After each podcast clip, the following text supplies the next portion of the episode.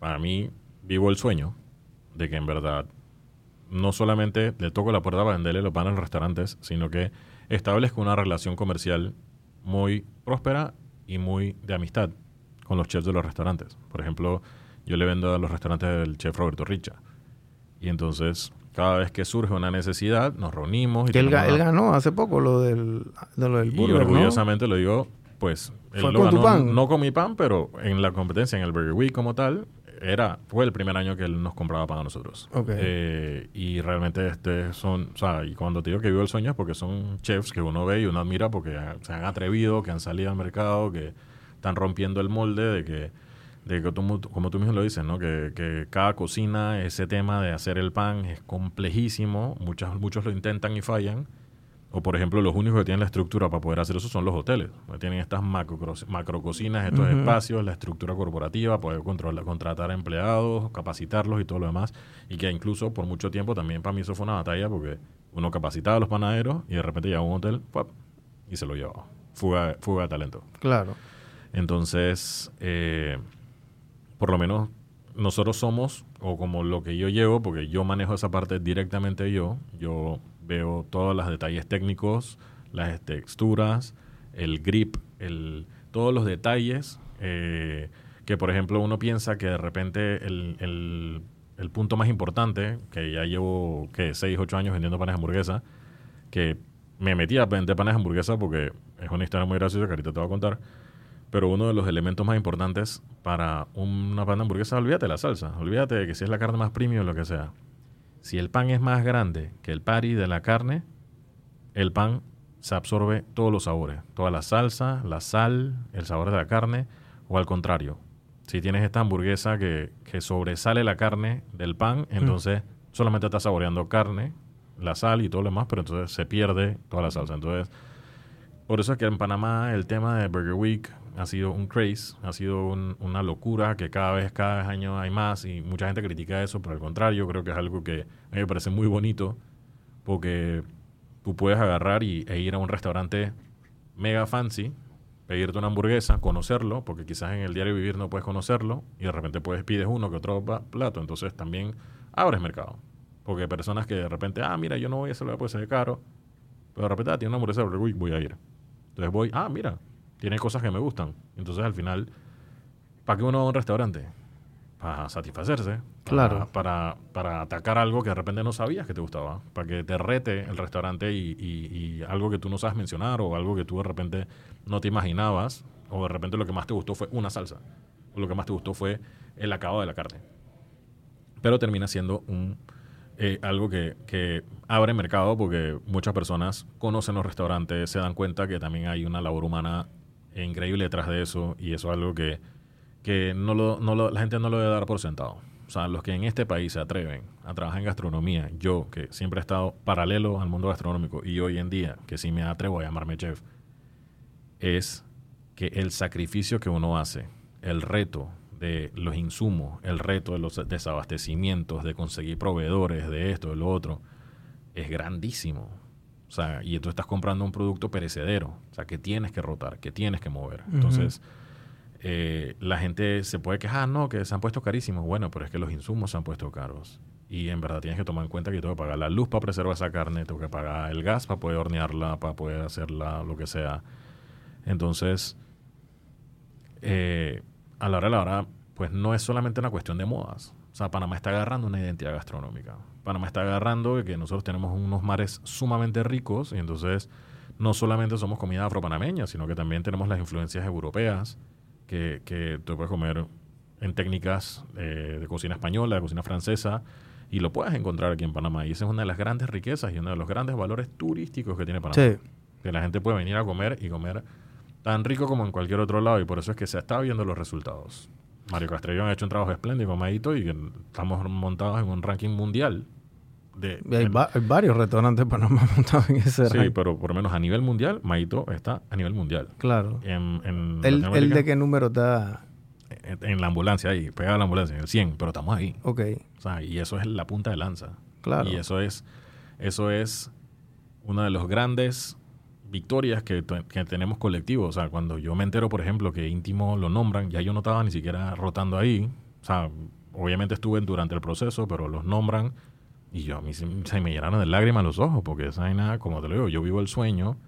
Entonces Panamá está haciendo, tocando la puerta, hey, tenemos riqueza de mares, tenemos riqueza en productos, en materia prima, y ya, la gente está viniendo a comer Panamá. La gente está viendo que en Panamá hay una gastronomía pujante. Y todos esos nombres que hemos mencionado ahorita en esta mesa, Milanés, Hernán, eh, Chombolín, Bollo, eh, o sea, todos estos chefs, por ejemplo, Loncho, que es de, la, de, esta nueva generación, Armando, La Tapa del Coco, o sea, son gente que, que se ha atrevido, que, que no solamente son subir TikToks y, y tratar de vender algo, no, o sea, realmente es un laboratorio, cada cocina es un reto. Y por ejemplo, yo, volviendo al mundo del pan, yo llego y yo les digo, hey, déjame a mí embarrarme harina, déjame a mí lidiar con todo el proceso de producir masivamente, almacenarlo, tenerlo listo para que cuando tú lo necesites, yo disparar. Yo quiero ser tu departamento de panadería. Porque, porque no tienes el espacio, ni los hornos, ni, ni, ni el personal, capacitarlo, cuesta mucho. Entonces, y el tiempo, el tiempo que vas a demorar haciendo un buen pan es tiempo que puedes hacer, o sea, digo, hacer un, hacer un buen filete te demora 10, 15 minutos. Hacer un buen pan te puede demorar 15 días. Es correcto. es correcto. O sea, hacer un buen pan te puede demorar 15 días. y Entonces, así como hacerlo, desarrollarlo, te puede durar 15 días. y, y te la cagas en un 15 día. segundos. Y te la puedes añadir en 15 segundos. En 15 segundos te, se te fue la Oh. onda, lo dejaste muy afuera, no sé qué, chao. Entonces, a botar todo ese material. Entonces es ahí donde está surgiendo una nueva generación. Todos estos panaderos artesanales muy seguramente van a abrir su propio local eventualmente, porque están agarrando la experiencia, están aprendiendo de lo que sus clientes le dicen y eso es de, de eso. Volvemos a, a lo que es emprendimiento, de lo que estamos aquí, a hablar de que realmente hay que atreverse, hay que hacer las cosas, porque nosotros venimos históricamente de hacerle caso a los colonizadores, vamos a ponerlo de una manera. Los que abrían los restaurantes, si tú veías hace 30, 40 años, Todos todos eran extranjeros. todos los restaurantes eran, y son, porque todavía existen, lo mismo. Y, y son de propiedad de españoles, de europeos, de italianos. Y entonces todos los restaurantes seguían la misma estructura. Aves, mariscos, emparedado, el cubano, el club sandwich. O sea, entonces ya ahora existe un restaurante de muy buena y alta gama, pero que tiene un ghost kitchen. Que vende un fried chicken increíble. Tienes un restaurante de cocina panameña urbana, pero que de repente tiene un, una- un negocio de, de hamburguesas a otro nivel premium, porque definitivamente que no lo pueden ligar, y es lo mismo que yo asocio con mi emprendimiento. O sea, no pueden ligar hamburguesas con un restaurante fine dining, pero tienen la estructura, tienen la técnica, tienen el conocimiento, tienen la materia prima. Vamos a hacerlo. Vamos a atrevernos. Vamos a, salir al mercado con un, un branding nuevo, porque si yo como panadería tengo que reinventarme y tener todos estos canales para poder cumplir con las metas mensuales, los restaurantes pasan los mismos retos. Y, esto es un mensaje también, porque no solamente es la comida, es el servicio. Y señores, en Panamá se habla de que el servicio es malo. Sí, definitivamente que venimos históricamente de luchar contra eso, pero hoy en día se está viendo la diferencia. Tú ves a pelados de barrio que llegan y cuando se ponen en su rol, su delantal y están atendiendo una mesa, tienen una elocuencia y, y un servicio al cliente, una, una atención que no es solamente atención, sino que es servir. Y eso es algo que están valorando mucho los restaurantes porque el público también no va a sentarse en un lugar a que le salga la cuenta 100 dólares y los traten mal. Ese es un mensaje para los gobernantes que en realidad la marca país eh, ya tiene que evolucionar. No solamente somos una jungla, como todo el mundo en el mundo nos, nos ve, pero al lado tenemos una jungla que está mucho mejor desarrollada que Costa Rica. Claro. Y que la gente va para allá porque allá tampoco tienen el problema de que, ¿sabes? Allá la gente es muy hospitalaria. Allá la parte de turismo está sumamente más desarrollada que acá. Obviamente acá tenemos grandes estructuras y grandes hoteles, pero el producto turístico más importante, que es el ecológico, está subexplotado. Tenemos mm, ballenas jorobadas que va muy poca gente a ver porque todavía hace falta que la infraestructura de los, de los puertos sea mejor.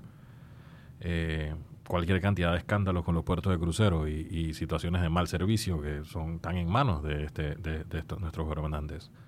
Pero la marca país también puede girar alrededor de la gastronomía, ¿por qué no? Si nosotros tenemos no solamente los chefs y los restaurantes, sino que también tenemos riqueza de mar, tenemos muy buen producto agrícola, tenemos gente con muchísima experiencia y muchísima calidad que vienen de rotar en cocinas renombradas, que vienen de, de viajar, que los llaman de otros países para que vayan y, y hagan colaboraciones. Claro. Y entonces esa es parte de la evolución de, de, de que tiene que tener Panamá, porque no nos olvidemos que el, en el Producto Interno Bruto de este país, el que más aporta es el turismo. O sea, la, definitivamente. Sí, porque al final el, el turista que viene va también venir a, a un tema de, de gastronomía, pues aquí, aquí hay mucha oferta gastronómica eh, que calidad-precio en comparación a una urba allá en los Estados Unidos o, en Brasil o en Europa eh, es muy económico en comparación a el mismo producto que te vas a comer aquí, te lo comes allá en Nueva York y te puede costar seis veces más. Y no estoy ni exagerando. Aquí en Panamá tú te puedes comer un ribeye monumental en 100 dólares. Un ribeye monumental en, en, Nueva York te puede costar 2 mil dólares.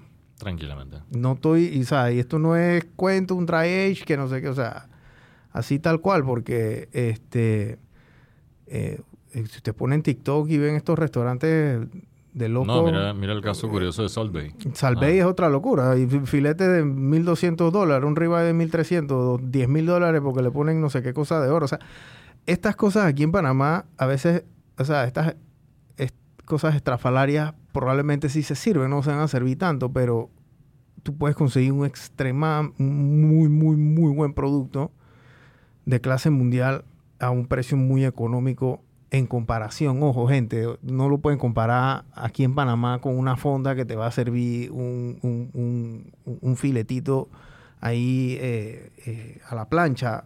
Este, pero la gente que viene al país a consumir esta clase de producto es gente que te va a dejar plata en el taxi, es gente que te va a comprar empanada en la calle, es gente que te va a consumir en un hotel y ese hotel sucesivamente entonces tiene personal que trabaja ahí y entonces ese hotel también le puede comprar pan a Dante, me explico, le puede comprar, eh, qué, sé yo, flores a, a una floristería, que eh, eh, es la economía lo que se mueve, porque nosotros lo que queremos es que vengan turistas para que dejen plata. Sí, y esto es una cadena, porque por ejemplo, el que viene a Mundo del Pan y consume nuestros productos, no solamente es la harina de la que hablamos. O sea, yo por ejemplo, yo voy y voy al carnicero. Tú vas a los mercados, por ejemplo, San Felipe Neri, que es un local que, le metieron la mano, le metieron infraestructura y eso es algo que se necesita replicar en el resto del país. Porque si dependemos de los supermercados, eso es lo que encarece el costo de los restaurantes.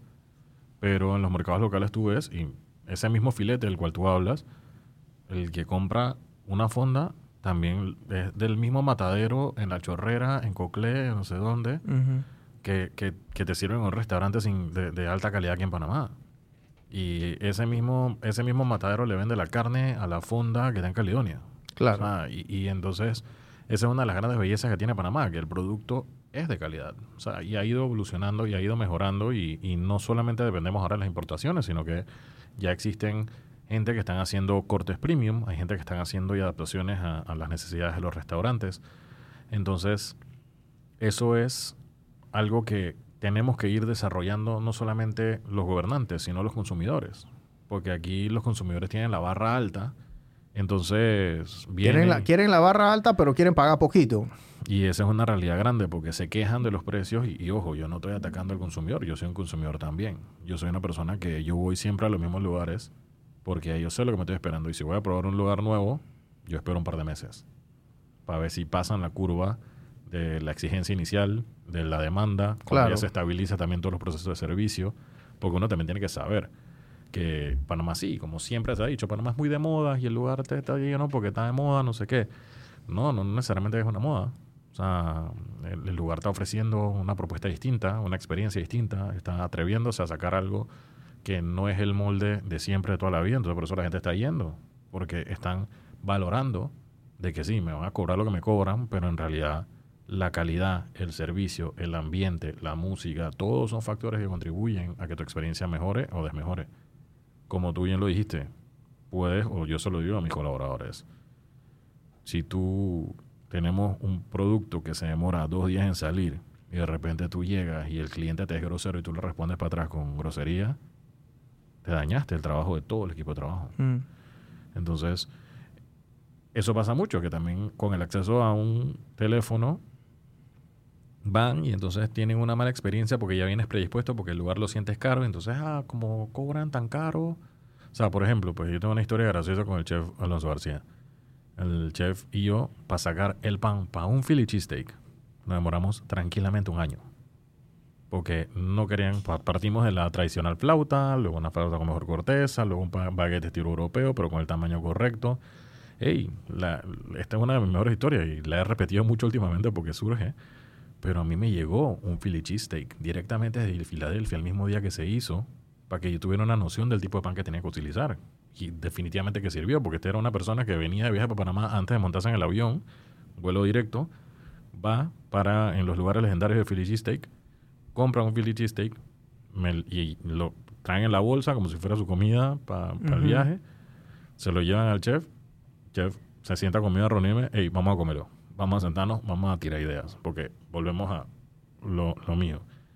O sea, detrás de cada restaurante hay una cabeza pensante, varias cabezas pensantes que prueban, ven, afinan detalles y es ahí donde la gente tiene que valorar.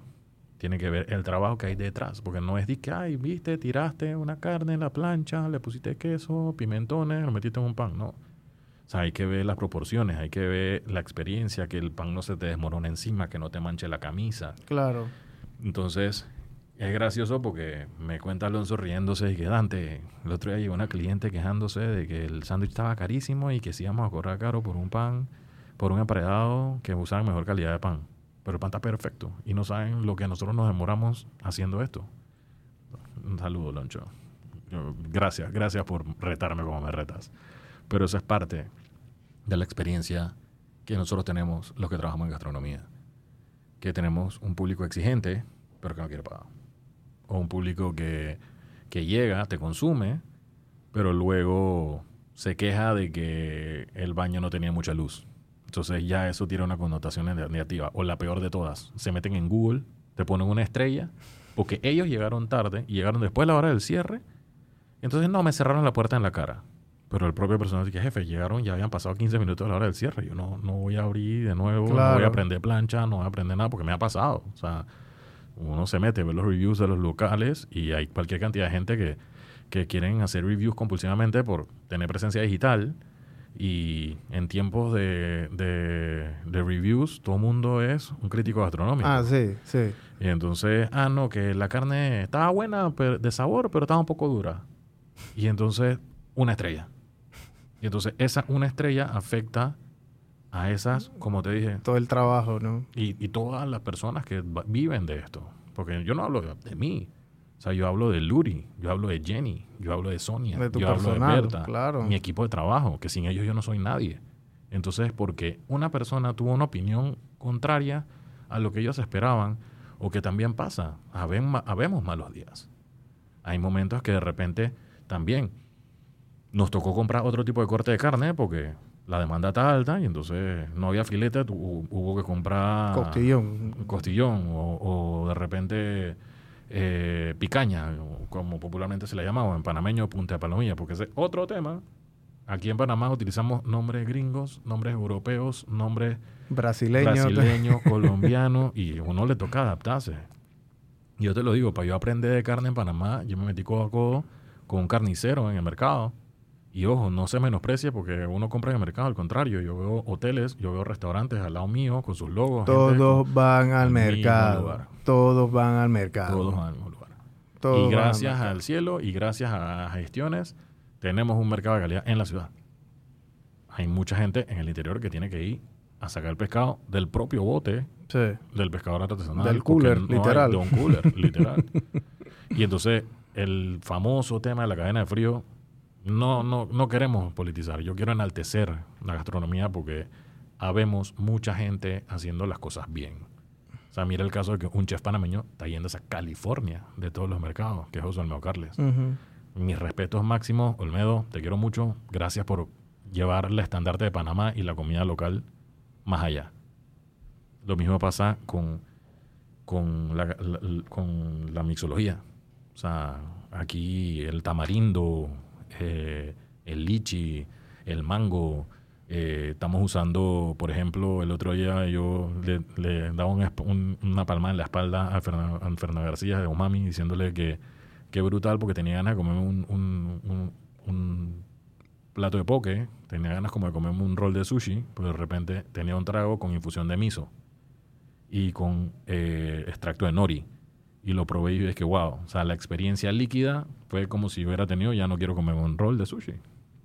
Y entonces son esos, lo que yo digo que te mencioné anteriormente, que hay, hay mucho hay mucho de esto, que tú llegas a un lugar y te sientas retado.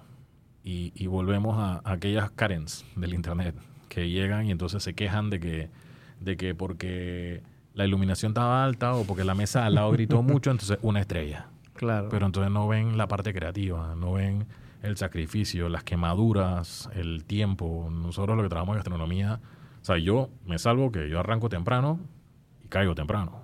Yo soy panadería. Soy, mis negocios son muy ligados a brunch, desayuno. Pero todos estos restaurantes en el cual el server sí, el cierre que a las 10, 11 de la noche, ¿no? y entonces busca un bus.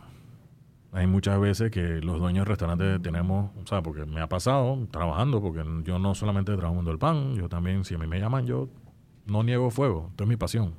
Y ese es mi alter ego. Yo soy emprendedor, empresario, pero al mismo tiempo soy alguien que se mete en la cocina. Yo estoy aquí en el teléfono picando y tengo en la línea a una persona del, del molino de dinero de qué pasó, dónde está mi producto. Porque esa es la otra, que también aquí en Panamá, con los tranques que hay, con la, la cadena logística que es tan quebrada, tan difícil, tan complicada, o sea, me pasa mucho. O por ejemplo, yo vendo pan por internet. Entonces me llega un cliente molesto porque el delivery hasta Brisas del Golf y yo estoy en el Cangrejo, quiere que le cueste lo mismo con pedido ya. O sea, por eso es que los restaurantes en pedido ya, en, en las aplicaciones, tienen ciertos rangos de alcance, porque realmente Claro. logísticamente algo es difícil. Entonces, aquí en Panamá tenemos muchos retos, pero se están haciendo cosas muy buenas, muy positivas, que aportan al turismo, que aportan a la experiencia del extranjero.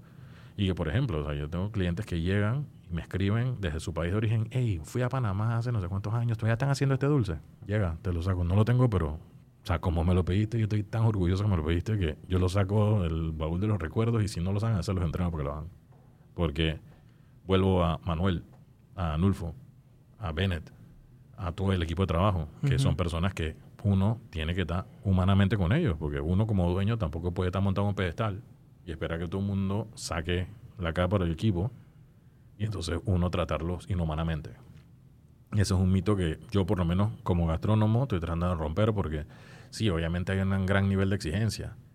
Y sí, hay chefs que te tiran los platos, hay chefs que te gritan, no sé qué, pero también existen los chefs que te orientan, que te dicen o que de repente te regañan sin darte cuenta, porque te dicen que esto lo puedes hacer mejor. Y sí, hay que exigir, y sí, hay que pedir, porque el público está esperando lo mejor de ti Sí. pero todo tiene su tiempo. Todo, hoy en día, los cocineros hoy en día no responden igual a un chef que te grita o en comparación a un, a un chef que viene, se pone al lado tuyo y ven, mejora, mejora ese corte. Entonces, así mismo como hemos evolucionado gastronómicamente, también hemos, han evolucionado las cocinas. Y es donde entro yo, por ejemplo, que la gente se dio cuenta que tiene un horno panadero, tiene un panadero, se te enferma el panadero, no tienes producción, no, no vale. Entonces, es ahí donde esta generación de, de gastrónomos que estamos surgiendo, porque yo entré tarde, o sea, yo tengo 34 años ahora, pero si hubiera empezado a los 20, quis- quién sabe dónde estaría yo. Pero, Tú comenzaste que a los 24, 25. no, no, ya- sí, a los 24. A los 24. Bueno, no comenzaste tan tarde. No, no comencé tan tarde, pero ojo, yo empecé como administrador. Yo empecé como gerente, como el man que tomaba las fotos del producto y empecé a montar en redes sociales. Y yo me di cuenta de la oportunidad que yo tenía de crecimiento. Tú querías entrar a la trinchera. Yo quería entrar a la trinchera porque yo estaba, estaba dentro de la cocina, pero no estaba. Y es lo que yo le digo a Maca, a mi esposa. O sea, yo, yo estoy ahí, yo hablo con ellos y yo tal, pero, ¿sabes? Al final yo soy el man del pan. Pero Panamá ha ido evolucionando a que ahora la oferta no es servir un pan con mantequilla o un pan de ajo. No, ahora, como tú bien lo mencionabas anteriormente, ahora hay que servir cosas más evolucionadas. Sea, no tienes idea del orgullo y la alegría que tuve yo con un menú de degustación con Carlos Alba, con Chombolín, que el man agarró un producto de un pan que yo saqué con pan de otoe, o una técnica japonesa de- del, del pan de taro, que aquí en Panamá el equivalente es el otoe, y lo agarró y le puso centollo y caviar. Y yo decía, Chuzo, esta panaderita del barrio ahora está montada en uno de los restaurantes más top de Panamá con centollo y caviar en su interior. Esa, es mi riqueza. O sea, mi riqueza es que la gente no solamente disfrute del producto por el valor, por lo que cuesta, por el- relación costo-calidad. Sí, sí, esa parte del, Dante empresario, feliz. Pero el Dante gastronómico es el que disfruta de ese cliente que viene, se toma un expreso de nuestras amigas de la granjerita. Gracias por su gran, labor y por enaltecer el producto panameño. Y luego se pide otro 10 minutos después porque estaba tan bueno y salen temblando, pero felices. Claro. Y son gente que, que- que por eso te digo, uno, uno le mete el alma, la vida y el corazón, uno se mete en la trinchera, porque la verdadera riqueza está en que la gente valore el trabajo que tú haces. Entonces, sigo diciendo y sigo insistiendo que en Panamá tenemos, no tenemos techo ahorita mismo en la parte gastronómica, porque tenemos el hub de las Américas, como lo llaman. Cualquier cantidad que viene, gente que viene de paso, que ahora se están quedando un par de noches a pernoctar, para conocer la ciudad, para conocer la jungla, pero en ese tiempo, en ese interim, van y conocen Donde José, van y conocen Cinco, van y conocen Tomillo, van y conocen Umami, y ya no dependen del restaurante del hotel. Porque estas grandes corporaciones... Ya ni quieren el restaurante del hotel, quieren ver Sí, porque hay. están, porque están valorando la experiencia. Tú vas y entonces te sientas y de repente tienes aquí sonando Al Green, Super Pretty y de repente te suena un señor Lu. Te suena eh, Ruben Blades. Porque también eso también está evolucionando. El panameño ahora valora más la música local.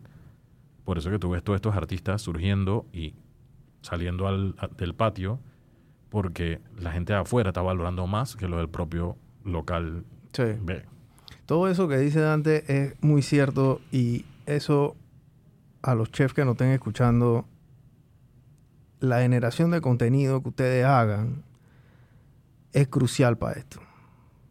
Porque si tú no tuvieras tus redes activadas antes, si tú no tuvieras una página Yo web, vivo. nada. O sea, tú no fueras nada.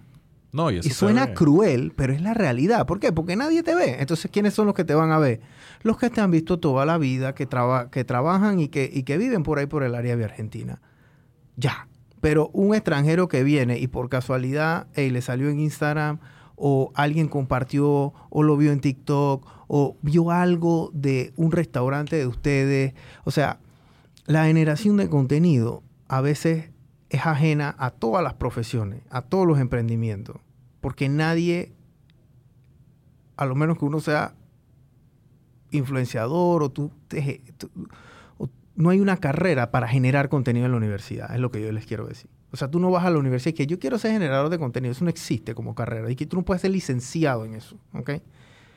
Lo que sí tienes que hacer es que si tú eres chef, si tú eres eh, albañil, si tú eres gipsero, si tú eres taxista, si tú eres lo que sea, tú comienzas a generar contenido, comienzas a generar una comunidad, comienzas a generar que el proceso que tú haces y la gente comienza a meterse de lleno en eso. Hay varios que los están haciendo ahora mismo aquí en Panamá y por lo general son los que van a, van a subir más rápido porque también ser bueno tiene su precio, gente. El precio de ser bueno es que el que va ahí por primera vez dice, bueno, vamos a ver qué, vamos a ver qué es lo que trae Dante aquí en Pampa, a ver si está bueno. Sí, eso es algo Vamos que a ver, pues. Me Bueno. explico, porque yo tengo el- la, pa- la- la- mi, mi, mi, mi, Paladar. mi paladar y mis pupilas de gusto son exquisitas. Mentira. No son nada, no saben nada, no- nada, nada, nada, nada. Pero van allá y tú sabes, ¿no? Ellos quieren hacerse sentir, ¿no? Y eso, ese es el precio de ser bueno en cualquier industria, especialmente la tuya, ¿no? Sí, porque yo, por ejemplo, me cuido de no sobrevender. ¿Por qué? Porque tú agarras y te generan estas fotos, este espectáculo, generan un, un- contenido increíble, pero después te pasa de que no puedes cumplir con la demanda. O te pasa que de repente se le pasó un poquito en el horno el producto que vendiste al panadero o al cocinero, se le secó un poco la carne y entonces, ¡pum! Ahí es donde volvemos a la una estrellita en el review. Yo, por ejemplo, gestiono todavía gran parte del contenido que yo genero porque obviamente como veo la parte web, ah, veo la parte de vender por internet, la página y todo lo demás, yo trato de generar contenido que no volviendo a la filosofía de los ingredientes, o sea, yo no vendo nada que no sea que yo haga, o sea, que no que no sea la realidad que yo tengo. Yo prefiero vender calidad y confort a vender la innovación que soy la mejor. No, yo no quiero ser mejor. Yo quiero ser parte de la comunidad. O sea, al fin y al cabo no me puedo olvidar de que yo soy parte de esto. Y eso se nota. Y volviendo a lo que tú dices, el, el generar contenido se ve de inmediato en el ticket.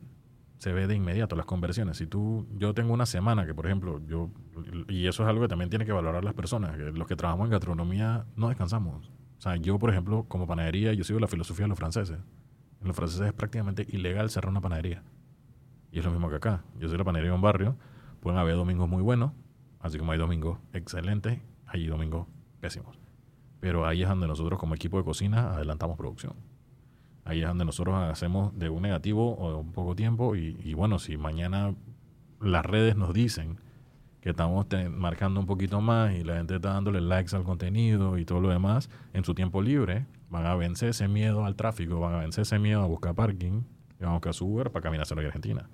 O van y te lo piden online y tú vas y se lo entregas. Sí, porque no, entremos en el... O, de repente vamos a pasar por encimita, pero también existen las plataformas que tienen todos estos restaurantes y todo lo demás. Y no estoy tirando shade, o sea, al contrario. Pero yo soy un creyente de que yo puedo gestionar mi propio delivery porque así se hizo toda la vida antes.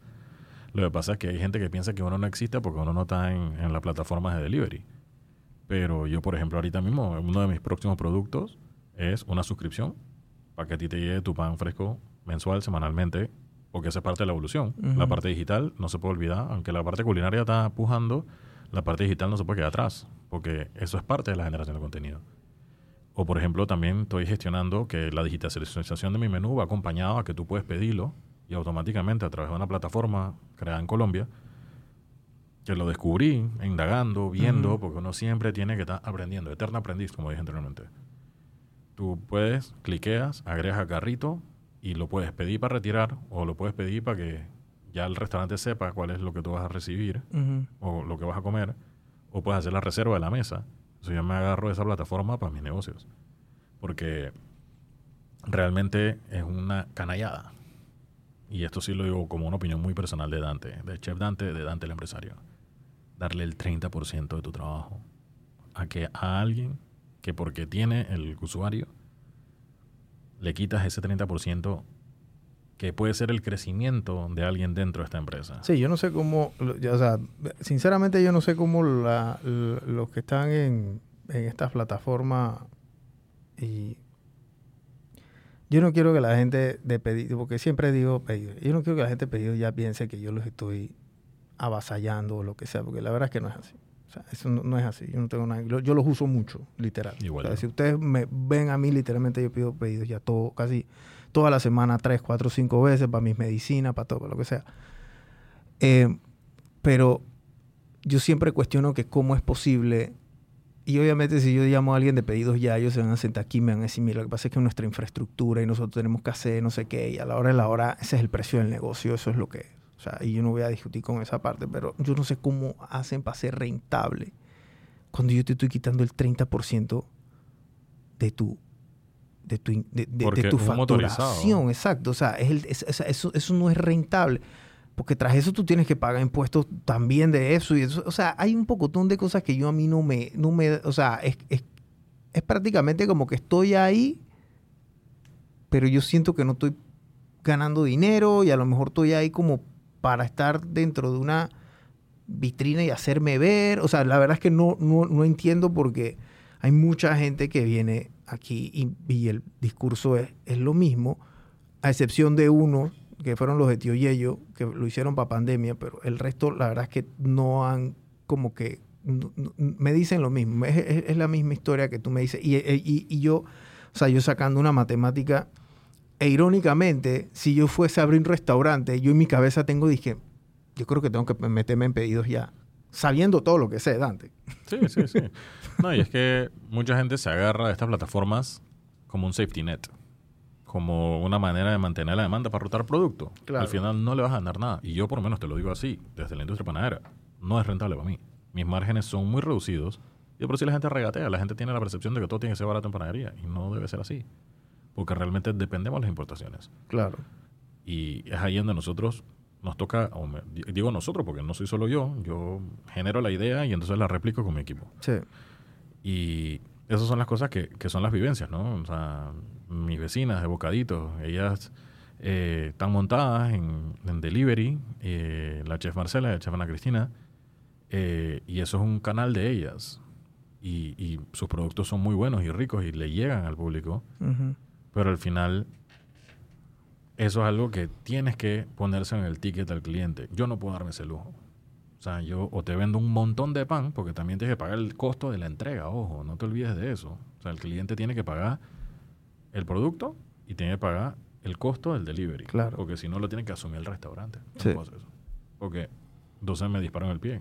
Sí. Estoy tirando harina y tirando harina y tirando harina y nunca le voy a ver la ganancia. Voy a ganar, ¿qué? ¿5 o 7%? No, no, Sí, no, cuando los mares son reducidos, eso, eso es así. Dante, gracias por, por haber venido, hermano. Este, eh, todo esto que ha dicho Dante, la verdad es que eh, los que van a incurrir en estos temas culinarios, o sea, pongan las barbas en remojo, no es fácil. Saquen bien esos costos, especialmente cuando tienen un producto como el pan, por ejemplo, que es un producto altamente competitivo. Hay mucha gente vendiendo pan.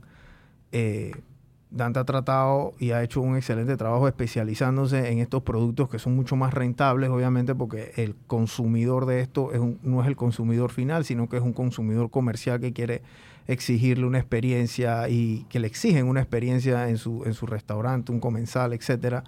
Eh, pero meterse a competir con un pan de, de supermercado o un pan hecho a lo rápido, rápido, eh, en, en- una panadería tienen un poquito de educación también, un poquito de, de- ilustración de que no todos los panes son igual, así como no todos los carros son igual. Entonces, al momento que usted va a una panadería, sepa bien más o menos a que las expectativas de usted se asemeja al lugar donde usted vaya a entrar y asimismo para cualquier producto o servicio que usted vaya a consumir. Eh, porque no es lo mismo decir, ah, no, lo que pasa es que el pan está caro. No, el pan no está caro. El que no lo puede comprar es la persona que lo dice. ¿Me explico? Porque si un producto que demora 30, 21 días en hacer, o sea, miren cuenta. en YouTube cómo se hace masa madre. Nada más pongan así, ¿cómo se hace masa madre? Vi- hay millones de videos, pero, o sea, es básicamente estás botando cada vez que le echas más harina, más agua, más harina, más agua, más harina, más agua, y tienes que botar la mitad, botar la mitad, botar la mitad, botar la mitad, botar la mitad. O sea, prácticamente para hacer un poquito necesitas un pocotón. Y el proceso también es delicado porque te, te equivocas tantas veces para sacarlo bien. Entonces eh, eh, es, un es complicadísimo y obviamente, bueno, los beneficios son enormes, pero obviamente por eso es que es el, el- el- el costo, ¿no? Gracias por ha- haber venido, Dante. Gracias por favor, sigan a, a- a Dante en las redes sociales de- de- del mundo del pan. Ellos están ahí en Vía Argentina, en la esquina antes de, de Mesón del Prado, este, al frente del Banco General. Eh, visítenlo, ellos están, o sea, yo, vivo por ahí, así que acá ratito camino por esa área. Mi esposa también compra bastante ahí. eh, y apoyen y vean este podcast y compártanlo también, porque yo creo que hay, hay muchas cosas importantes que él ha dicho aquí, que de emprendedores que están haciendo un excelente trabajo. Y yo creo que por falta lo mejor de tiempo eh, de muchos de ellos y también de, de- de- de- todo un ecosistema que está, porque hay mucho talento a la vez surgiendo y a veces hay más talento que vitrinas o que escenarios para ellos mostrarse. Entonces todas estas cosas hay que tratar de darle en este espacio que nosotros aquí humildemente tenemos, tratamos como de, de, de que todo el mundo vea que aquí en Panamá y que el mundo vea, porque hay gente de otros países que nos sigue, aquí en Panamá se están haciendo cosas muy interesantes que probablemente aquí no- en otro lugar no, no se estén haciendo de la misma forma. ¿no? Ujú. Así es. Sea, nosotros aquí lo que hay que es enaltecer la labor del panameño, porque todo lo que yo he hablado hoy es, yo he hablado de muchos retos. Yo he hablado de muchos temas de infraestructura, de nuestros gobernantes, del turismo, de esto, lo otro. Y como tú bien lo dices, hay mucha gente con ganas de incurrir, de incursionar, de emprender, pero se encuentran con que hay un sistema al cual te tienes tú que adaptar. No es que tú vas a llegar y vas a cambiar las cosas. Si lo haces, enhorabuena y go for it. Pero realmente es sacrificado, toma tiempo, es, hay que prestarle mucha atención al, de- al detalle y, y, el, y esa es parte de la evolución. Y hay Com- mucha competencia. Y La- competencia buena. competencia muy buena y en costo y en, en calidad y todo lo demás, pero, pero yo, eh, ah, en- eh, globalmente, hay muchos actores panameños que están haciendo las cosas bien Claro. y que son como el carrito en el cual todos los demás que estamos alrededor nos tenemos que montar porque creo que la gastronomía en general, el pan, el producto, el café panameño, el chocolate panameño, todas esas cosas van a ser la punta de lanza para un producto tan importante y tan que aporta tanto al país como es el turismo. Claro. Bueno, Dante, gracias por haber venido, Gracias gente. Compartan y, y sigan el contenido de Dante. Hasta, hasta la próxima.